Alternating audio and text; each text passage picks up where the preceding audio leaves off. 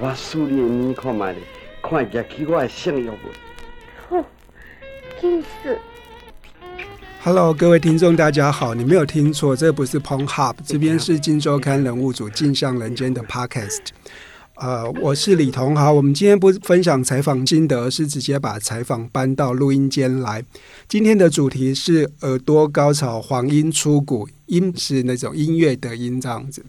网络上呢，最近有一个复刻情色黑胶的集资活动。坐在我旁边的是这个活动的发起人林泰威先生，他今天将为我们分享他是怎么发现这一批情色黑胶，以及他为什么要复刻这批情色黑胶的意义。大家好，我是泰威。然后我觉得怎么样跳入这个黑胶坑，大概也不是三言两语可以讲完的。但我觉得我就呃，大概就是说很久很久很久以前，大概将近二十年前吧。那时候我还没有当兵。然后那时候我在一个地方打工啊，然后当摄影助理，在那个过程当中呢，那个老板会听很多的古典音乐，然后他很很喜欢听古典音乐的这个过程当中呢，他常常就会放一些历史录音，所以因此我就对一些历史录音就有一些印象，因为很多人可能不知道历史录音是什么，可是我那时候听到他的历史录音，可能他会听什么帕华洛蒂的，然后那个时候可能又会从。呃，什么黑胶转录过来，所以那些声音不是像我们一般听到的古典音乐，它会有一些沙沙声。所以我可能从那个经验那个过程，我就开始对沙沙声产生好奇。因为我的小时候其实是录音带的年代，然后录音带其实也不太会有沙沙声，它顶多就是不能选曲而已。那后来又变 CD 嘛，所以呃那时候就心里面就会有一个印象，就好像说，哎。好像在我们小时候的那个录音带的载体之前，还有别的录音的载体，嗯、所以呃，也是因缘际会啦，在一个那个素描课的过程当中呢，我就听到呃，我的朋友们他们真的就把黑胶唱机把它带到那个很恐怖的教室里面，那个恐怖外面长满了杂草，但我觉得他那个黑胶唱片一放，就立刻让素描教室里面的感觉活过来，嗯，对，所以我那时候。应该是我第一次有印象，我听到了黑胶唱片，然后听到它的时候，会觉得，嗯，竟然这个黑黑的、大大的，然后看起来像飞盘的东西，它竟然可以发出声音，对，所以那时候觉得非常的神奇。所以那是你第一次听到黑胶吗？嗯，我的印象所及是，或者是你第一次就是感受到黑胶的魅力？我觉得是因为。也许我小时候，我阿公阿妈或我爸妈，他们他们可能有啦。可是我的印象里面，我小时候会买的就是卡带。记忆所及，我觉得那个就是我第一次，嗯，听到黑胶的声音。而且我觉得他带给我的，因为我朋友带的是一个非常简单的机器，所以我觉得他那时候带给我的不是一个好像有立体声啊，或者好像什么低音很豪华那种感觉。我觉得他带给我的惊喜就是视觉的冲击。就是这个东西大大的、圆圆的，看起来这么这么不不科技，为什么会有声音从里面发出来？那时候的感觉是这样啊，就就就它跟我们现在的概念很不一样嘛。那尤其像录音带、录音机，你你会觉得它有个袋子，然后这个袋子你就知道说，哦，它可能很长，你把它拉出来，它会很长，然后里面可能会有磁粉啊。可是黑胶唱片你会觉得非常的诡异，因为它视觉上看起来就是一块黑黑的，这是为什么会有声音呢？所以我觉得那个时候，他从视觉上就给我一个很不一样的感觉。嗯，因为我们知道你的收藏非常惊人，你就是收藏了那种数以千计的黑胶唱片，甚至还可以讲说重胶，对不对？然后我知道你有台湾第一张。黑胶唱片还是重胶唱片？重胶那个重胶唱片叫做《大开门》。对对对，然后还有台湾的第一首禁歌。对，你可以讲一下，呃，重胶跟黑胶有什么不一样？好，呃，首先呢，重胶简单讲就是黑胶的爸爸。我想大部分的人也许如果没有真的听过黑胶唱片，至少听过这个名字嘛，黑胶唱片。那黑胶唱片它大概是在战后，大概一九五零六零左右。然后呃，它开始被人们大量的采用。可是在这个之前呢，其实不叫黑胶，叫做虫胶。那它为什么叫做虫胶？那个虫就是毛毛虫的虫，就是真的。它是为什么？那个材质是用 用用虫子去做的。对，它那个材质真的就是一种虫吐出来的唾液，然后当做它的它的等于是凝固剂啦。对，所以当时人又称虫胶。那如果听众朋友们有在呃玩黑胶的话，都知道黑胶有一个转速叫三三转，对，所以那个重胶呢，它的转速就是七十八转的。然后年代大概呃在台湾的话，大概一八九几年就有了，然后一直到大概呃第二次世界大战前，大概才四维。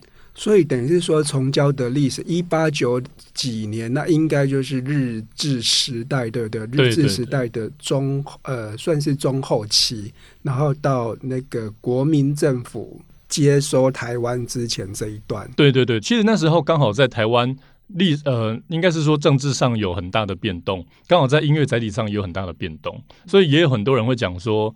有时候我去那个二手商店买，他们都讲说，这是日本时代刻盘，还是讲这是战后的刻半，就有时候他们会用时间点去分别。所以等于是说，时间点是一个可以区区分虫胶跟黑胶的，它是另外一种它的说明的方式。那这两个不同的载体有什么不一样？这样子就是它的声音呈现上面。嗯、呃，简单讲的话，我觉得虫胶唱片的那个载体。比较原始一点，它基本上完全不用插电，看起来像大喇叭花的东西，或者像一个很大的箱子，然后它需要手摇。然后我记得那个呃，它的那种声音的转速是不是也会决定了歌手去诠释一个歌的的的不一样这样子？对，因为你其实七十八转唱片时期呢，那时候的。呃，它的声音的原理可以说是非常非常的单纯啊，它它不简单，但我觉得它很单纯。它那个单纯就是说，它利用那个唱头很高的重量，就是很高的增压，然后连接唱针，然后直接的把它的刻在音轨里面的这个高高低低的音轨呢，重新去做呈现，等于是原音重现的这种概念。它中间没有经过任何电子的放大，所以很多人会觉得留声机的音质听起来就是非常的。好像在你耳边讲话的感觉。嗯，那黑胶唱片它当然已经到了后面的这种立体声时期，它其实经过了电子去调了很多的音场，让你听起来会有立体声的感觉。但是留声机的时代，它其实就是不是，它就是那个留声机可能可以跟你呃在现场的家具啦，在现场的空间去做直接的融合。我知道你收集的更多是虫胶，而不是黑胶，对不对？你更觉得那种。自豪的就是这一批虫胶的收集。为什么是虫胶？它有什么让你觉得一往情深的 的地方吗？呃，其实主要一开始的时候是买错了，因为本来我们刚刚有提到嘛，一刚开始的时候我是因为上素描课听到同学买那个黑胶，我同学在播放那个黑胶的过程啊，我只是觉得这个东西很神奇，嗯，所以我就是有心里面种下一个小小的种子，想要去买一台这种机器。跟我后来我真正。开始认真要买的时候呢，我其实是买错了，因为我以为大大的黑黑的，看起来像是飞盘的这种东西就叫做唱片，但我我分辨不出来什么是虫胶，什么是黑胶，我就完全完全没有那个知识，所以我就买，我就等于是买错了。我在网络上直接买到了更老以前的，也就是我们刚刚提到的留声机虫胶的这个机器，所以买错了之后，你买错机器之后，你当然。你没有办法，你就必须要自己去买到那个载体的唱片。所以我是因为这样子的一个关系，我才哇，好吧，那我就来买重胶吧。然后再加加上那个，就是我之前打工的那个公司，他那个老板不是会放一些历史录音嘛？所以我那时候开始对于一些历史录音的的一些很古早的，比如说像卡罗素啊，或者是像那个等于是帕瓦罗蒂的。前一代、前一代、在前一代的那个时代了，但我那时候就觉得说，哎、欸，国外都会有那种像卡罗素，或者是说什么 Tetrazzini 这些呃意大利的男高音、女高音们的录音。那同时起台湾在干嘛？想见那个不是凤飞飞、邓丽君的年代可以解释的、啊，因为那个大家都八十九十甚至到一百年前了。所以我我基本上我是从很多个不同的经验里面，我开始去理解，然后也开始去怀疑。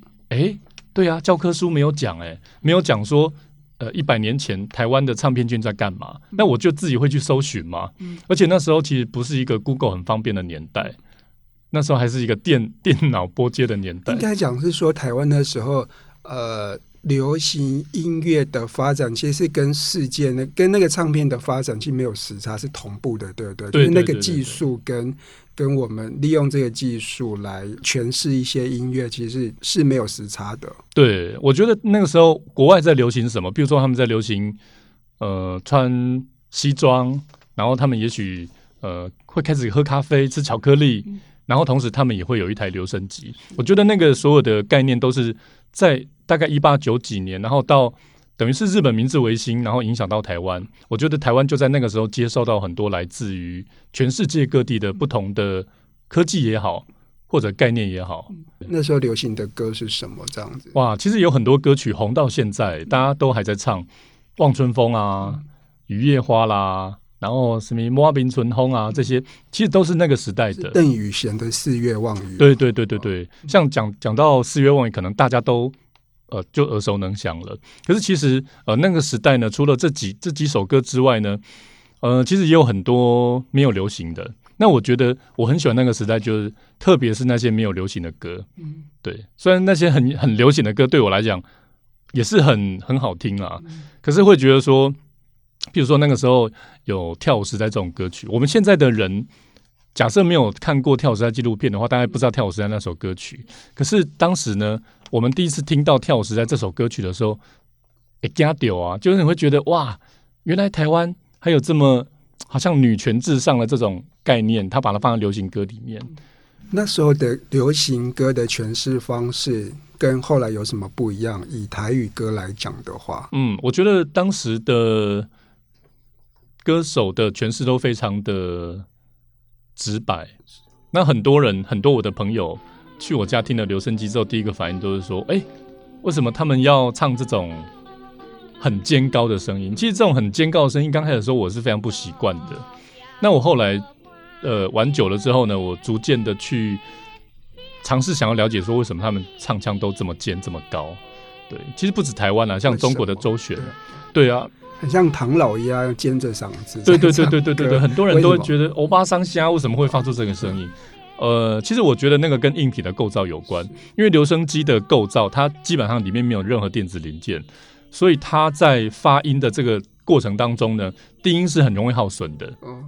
所以呃，在留声机里面呢，基本上中高音是比较能够被展现、被呈现的。那就会有一些乐器，譬如说像鼓啦，一些比较低音的乐器。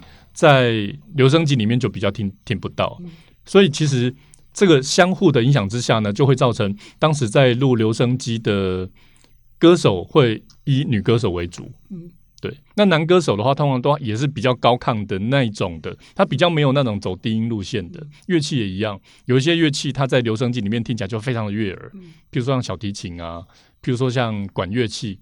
呃，或者是小号啊，什么什么等等等，但有很多乐器，它在留声机听起来就是 好像少了点什么，所以我觉得它的硬体本身会影响到歌手本身要去录唱的那个，因为他希望他的声音在留声机听起来是清楚的，对，所以我觉得呃，从以前的留声机时代到后面的黑胶，再到后面我们现在数位时代，其实硬体本身会影响到人们的审美观念，声音的审美观念，因为他会开始会觉得哇。当时的人们啦，就会觉得说，我就是要唱的够高、够细、够尖，这样子人家才会觉得好听。你今天也带了一首纯纯的，那个那时候，因为因为我记得你好像你以前有一个习惯，你会把你喜欢的黑胶转成 M P 三然后放到网络上面去跟一些朋友分享，对不对？对对对，那是一个很寂寞的时间。呃，为什么？为什么？因为那时候，呃，我在玩的时候，大概二零零二年、二零零三年，那时候几乎没有人在玩这种东西。对，然后那时候因缘际会之下，去台南有一间很神秘的唱片行，叫做维音。嗯，对，然后维音的扣场就一直鼓励我啊，这个很多台湾人都没有听过啊，因为就他们那种长期在关注台湾历史的那些人呢，他们会觉得说，很多人大概去回溯回溯台湾以前的歌，以前的歌。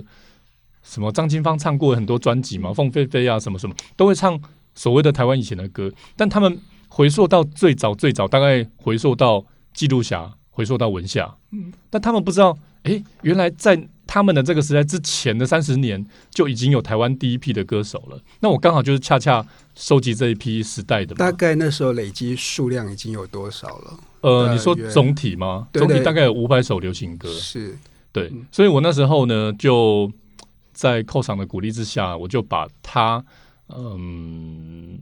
他其实给我一个空间啊，因为那时候不是像我们现在好像免费的空间到处都有，嗯、因为他就去付费，然后有一个空间，然后就可以把那个声音档放到那个上面，然后就可以在网络上面跟大家讨论。你总共放了多少歌上去？这样子？哇，大概有一两百首吧。对，所以今天带来的也是你那时候放上去的一首嘛？对对对，叫做《望春风》。哦，好，对，那我们来听一下好了。好。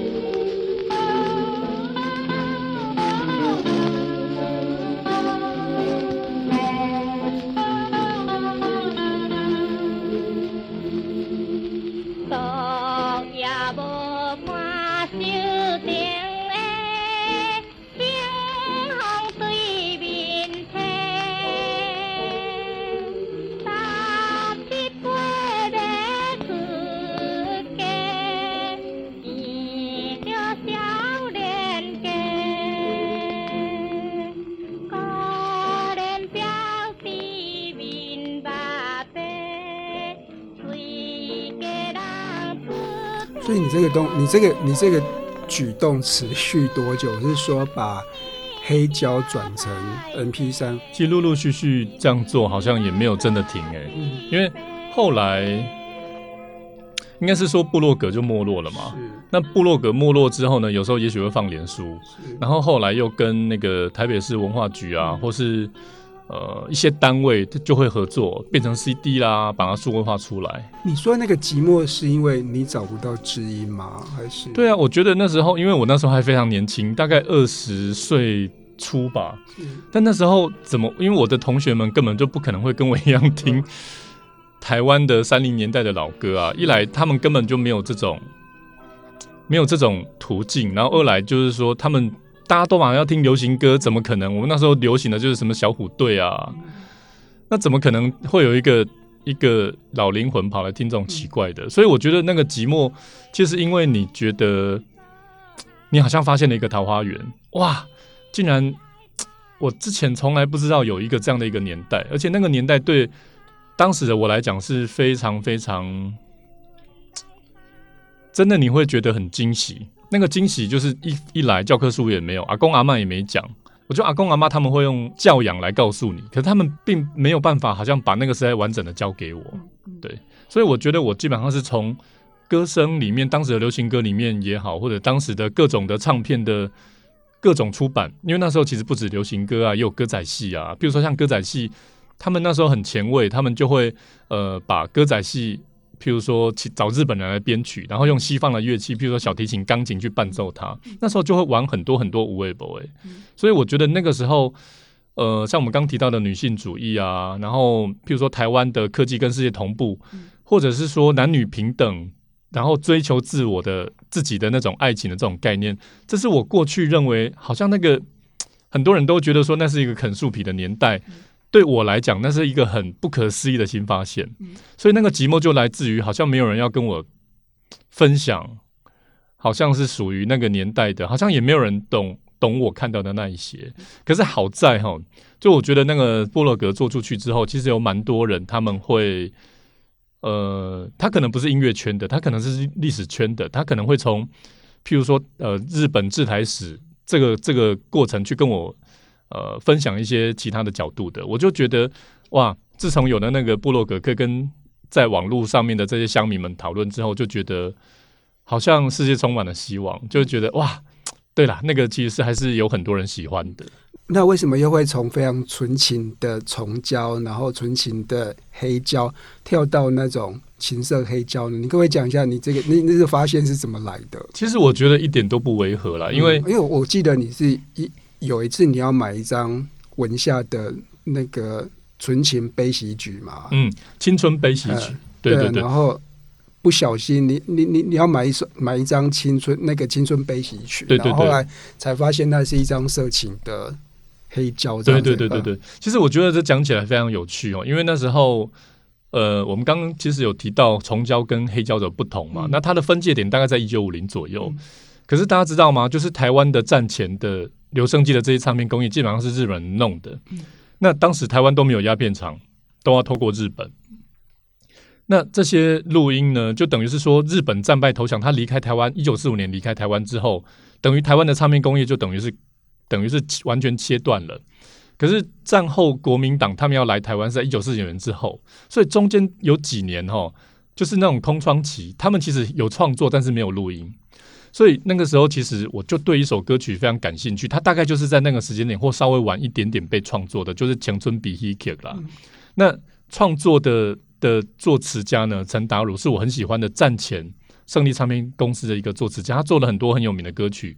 譬如说《桃花兄》啊，《心生生青春亮》，他就是那个作词家。嗯、所以我后来看到了那一批，就是中间的那个比较交交错时期的创作时候呢，我都会很想要去买看看，因为我知道那首歌曲，呃，他的创作背景基本上就是医医生跟护士之间无言的结局啦。嗯、那那个护士已经怀孕了，然后呃，这首歌曲又是在描述台南的公园。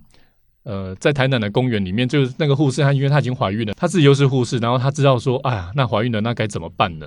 所以她就走在公园里面，然后那个那个心情非常的沮丧，因为在那个年代，好像未婚生子也是蛮多条代志。嗯，所以我知道后面有很多的人其实都唱过这首歌，包含我们刚提到文夏老师啊，然后也包含很多当时的歌手都唱了。但是我一直有一个怀疑，就是说，那最早最早灌入。青春比希克的到底是谁？所以我在网络那时候，网络还没有像现在这么这么方便啊。因为那个时候，呃，网拍其实还不是很发达。那我那时候在网络里面发现这个强村比希克呢，因为它的包装实在太简陋了。我们刚刚说黑胶唱片，一般的黑胶唱片我们都还是会有封面，比如说凤飞飞，它上面一定会放飞的那个。那个人头吧，总是会有“凤飞飞”三个字啊。但是这张黑胶唱片很怪哦，它的外壳就是一个牛皮纸袋，上面什么都没写。打开一张黑胶，黑黑的，中间的片心是白色的，盖了五个字“青春比希克”。那我那时候就觉得很怪啊，诶，但是我那时候又，你知道，我怀怀着那个，你会不会觉得自己遇到诈骗？有人卖给你一张？呃，其实我觉得不是诈骗，我反倒是觉得我在还没有收到之前，我在网络上看到的时候，其实我是一用一种我可能要捡到宝了的那种概念去买的，因为我觉得它有可能是我即将要买到的最原始的那个版本，因为那个时候就是青黄不接嘛，那个那个唱片工业，那个国民党才刚来，然后那时候。你知道，就是有那种奇奇怪怪的那个、嗯、那个青黄不接的商业包装就对了对。所以我觉得他可能在当时就是用一种很奇怪的方式，随便录一录，然后就随便。也许那一张就是他们唯一的试听片。嗯、我那时候是怀着这种神圣的心情，我要追本溯源啊！哇，台湾的那个第一版的原来在那里。结果你听到了什么？我那时候就听到了，哎、欸，一放下去。是啊，是青春比希克，这就有一个女的在唱嘛，嗯、我就觉得哎、欸，还蛮开心的。可是你知道，一张黑胶唱片，它大概可以一面哦，就大概有二十分左右的声音的容量。那我那时候觉得哎、欸，很怪，那首歌大概唱了两三分钟就就没了嘛。嗯、那没了，那后面要干嘛呢？那后面他就开始就就就听到一男一女的对话，嗯、就像我们开头听到那个什么 那，那个咿啊的那个，对对对，但杨海还没有，嗯、因为。他杨海还是蛮正常的对话，就是医生跟护士嘛，就跟他讲说：“哎呀，那你等下下班要干嘛？我们要去吃宵夜，你要不要去？”这这种的普通的对话啊。因为文夏的那个《青春 BEQ》也是有有口白嘛，对对，文夏跟那个女护士的对对对对对这样，对，所以你听到这边还 OK，对啊，不疑有他啊，对啊，还放大声一点叫家人来听嘛。然后呢，然后他们就说要去吃宵夜，然后吃完宵夜之后呢，那个那个医生就问那个护士说：“哎，那？”你你敢没跟我来撸罐子的？然后女护士就黑人问号哈？撸罐，然后我也是觉得哈？撸罐，就我同时间我也黑人问号。那后来呢？就是后来那个女护士竟然就答应他了，欸，然后进去撸撸罐之后呢，他就讲说，呃呃，我我今嘛做天没，我本来是想哭，对。对对，然后他就说呵，我要帮你倒酒醉，然后就听到有那个流水的声音嘛。那这时候你会觉得说，嗯，好像就剧情就有点怪怪的嘛。嗯、那你继续听，对，就超展开了，然后就会发现，哎，那个女护士就发现那个医生呢，在她在护士洗澡的过程当中，他就去偷看她，是，然后他竟然没有反抗，他就说，哎呀，医生你好像设计的嘛，你们 就他也没有反抗，就是说或尖叫或什么的。对，然后后面的剧情当然大家就就可以想象了。所以一直它的长度有多长？这样子，两面的话有两两面的话大概有呃大概三十，因为它中间还有一些音乐嘛。所以这这个医生性能力还算蛮强的，绝对 没有他没有整集全部都在做了。呃，对对对，它中间有很多的那个浪漫的，对，对对，前戏很久。而且我觉得最神奇的一件事情哦，因为青春 B T K 我们都知道，因为其实那个。那个陈达儒哈做词家，他设定的就是说，医生他其实是已经有家庭，所以他本来就没有办法给那个护士一个完整的家，对，所以《流行歌》里面他就是无言的结局。到了文夏老师他去做那个呃编剧的这个过程当中，他们也是无言的结局啊。但是唯有在这个情色黑胶，他到最后的结尾，竟然是医生真的跟他太太离婚，跑来娶这个护士，哎，所以等于是说，在这个情色的想象的乌托邦里面，有一些你的愿望就。被实现了这样子，对啊，就是那些不为人知或是难以启齿的那种小小的私密的的的愿望，对对对对，在这里面得到了。你是从这边开始，你那种情色黑胶的搜寻跟考古，对不对？对对对对对。其实我应该是从这一片开始，我比较知道说情色黑胶的包装的路数啦。譬如说，它有几个特征，一个就是牛皮纸袋，那另外一个特征就是它的。片芯呢，就是白底，上面盖几个印章，嗯，对，所以我大概用这个规则呢，我有时候去跳蚤市场也好，然后去什么呃二手商店也好，有时候只要看到黑胶，我就会特别去注意到有没有这种东西。所以你现在总共收集了多少？你的数量有多少？我大概有四五十片金色黑胶了，嗯，对，然后内容都。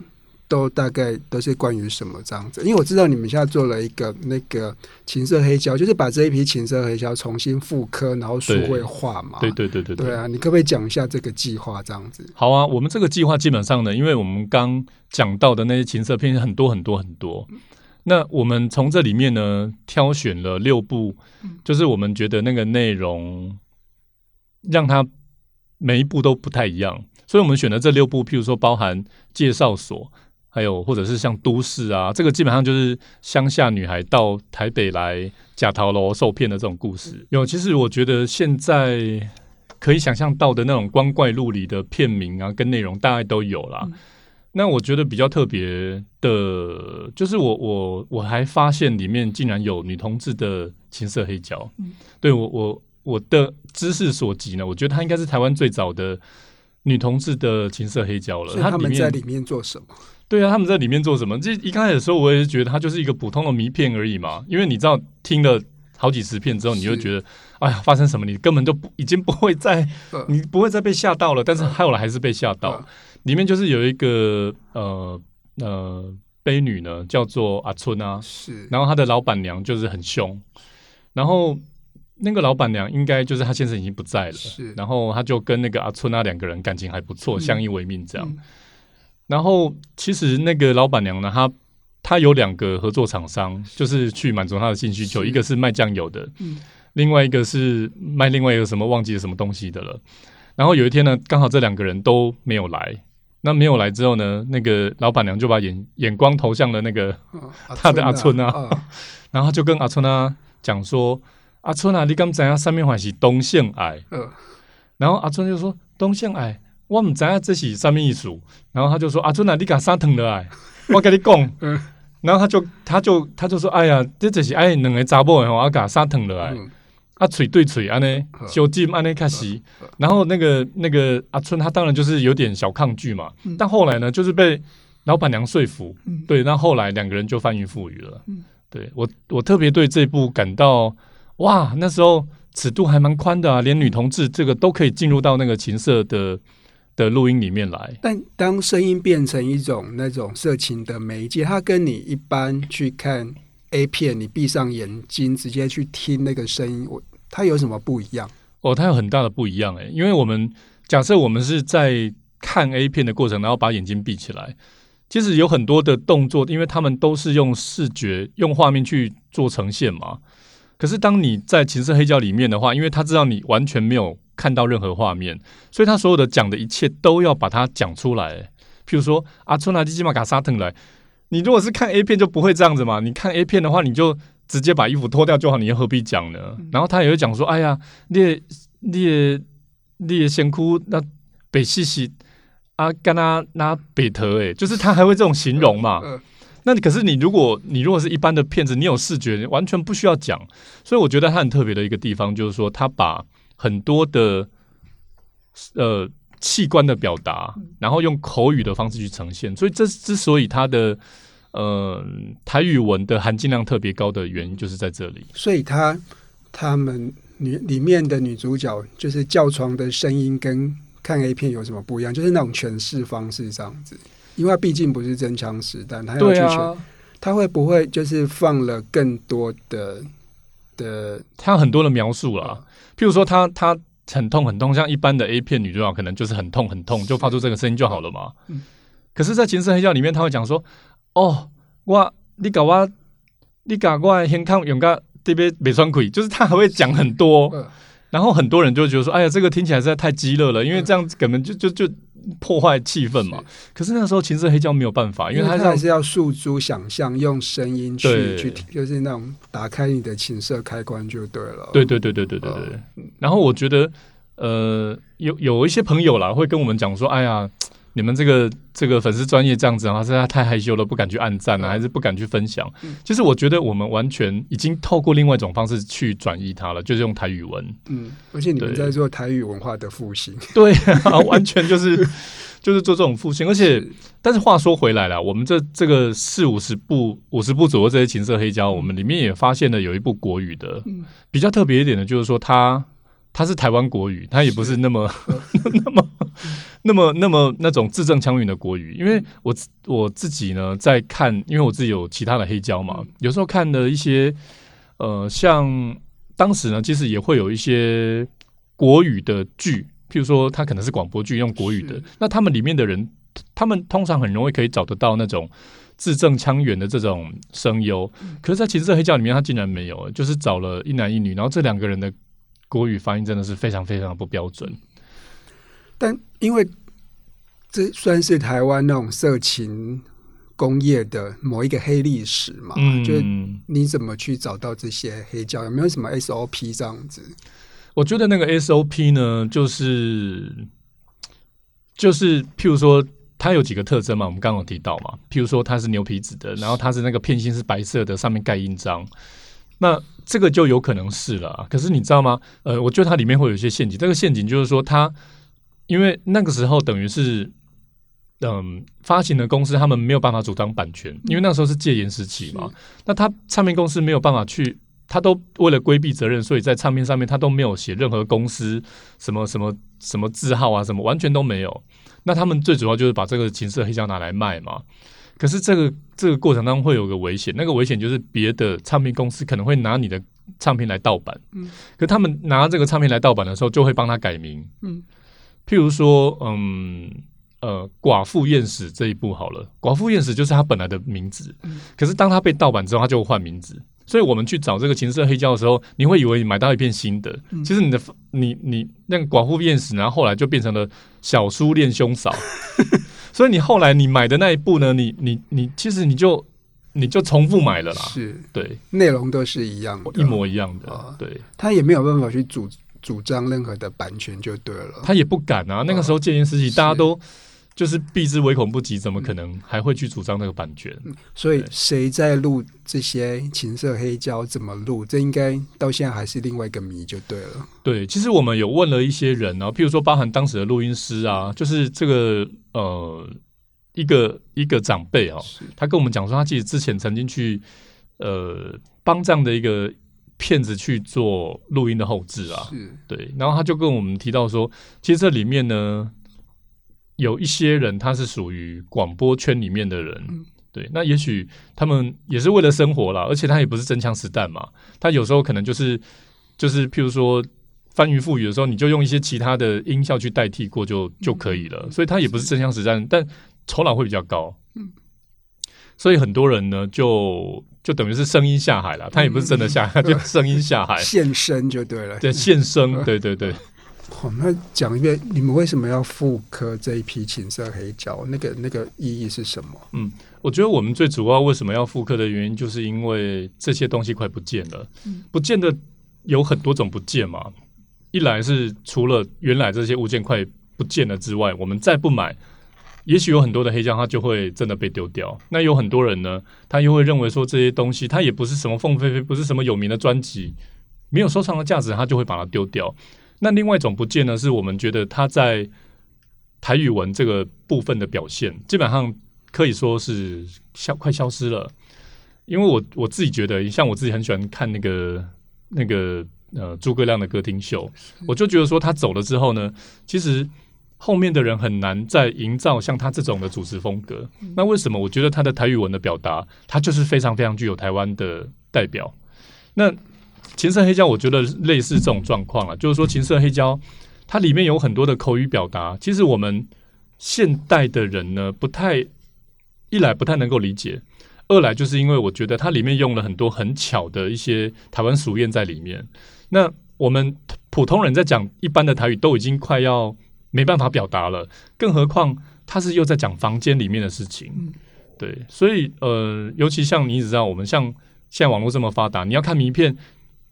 就只要到网络里面去随便搜寻，就会有很多了耶。嗯、那但是你搜寻，话说回来，就是说你当我们去做这些搜寻的过程当中呢，你会发现，你要找台湾本土的，其实没有诶，非常非常少啊。我们基本上就是被日本，不然就是被欧美情色殖民的那个年代嘛。就是我们现在会觉得说，我们用台语去表达情色这件事情，是跟我们的生活是非常非常脱节的。嗯嗯嗯。所以我觉得它有很多的。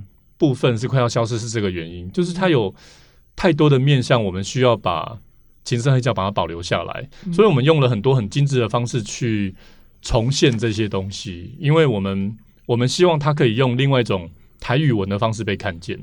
那最主要就是我们找一个专家，就是黄正南老师来帮我们把所有情色黑胶里面的字字句句逐字的用现在的。呃，字典里面的台语汉字，标准的台语汉字，把它标注出来。对，那标注出来之后呢，我觉得大部分的人，像我自己第一次看看到那个对白，我就非常的感动。感动的原因是因为啊，原来我们平常讲那个台语字，原来是有汉字的，有相对应的汉字。那我们重新去读取那个文字的时候，你会觉得说，那个发音充满了味道。